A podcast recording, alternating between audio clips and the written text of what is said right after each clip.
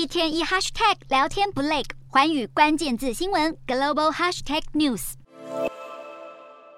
核阻力强大的美国海军巡洋舰“昌塞勒斯维号”今年八月份两岸关系最紧张之际，远道而来，现踪台海。在此之后，美军飞弹驱逐舰“班福特号”、神盾驱逐舰“希金斯号”，甚至是加拿大海军巡防舰“温哥华号”，都接连在今年下旬穿越台海，为的就是要警告北京，台海并非他们所宣称的中国管辖水域，而是任何船只都能自由航行的国际海域。不过，美舰在台湾附近航行，必须保持高度警戒，随时注意藏匿水中的潜在威胁。一艘正在南海演训的解放军零三九型飞弹核潜舰舰长侦测到别国军舰现踪附近海域，立刻下令全舰官兵由训转战，下潜备战。这一段中国官媒央视当地时间十日播出的潜舰演训影片中，解放军海军主动把敌舰当作实战演训对象，模拟攻防的演训模式已经渐渐成为常态。中国透过这种拿敌练兵的挑衅策略，一边驱赶美欧舰艇，一边测试实战力。中国威慑他国部队的挑衅举动不止如此。中国军事专家透露，美国军舰军机经常会在南海、台海、东海巡弋，解放军时常借机从中搜集情报。当然，不只有中国会耍花招，解放军军机、军舰频频跨越中线扰台，最后也都沦为美国情报搜集对象。今年以来，随着台海紧张升温，美中军方这类谍对谍情搜战也渐渐成为两国相互抗衡的重要环节。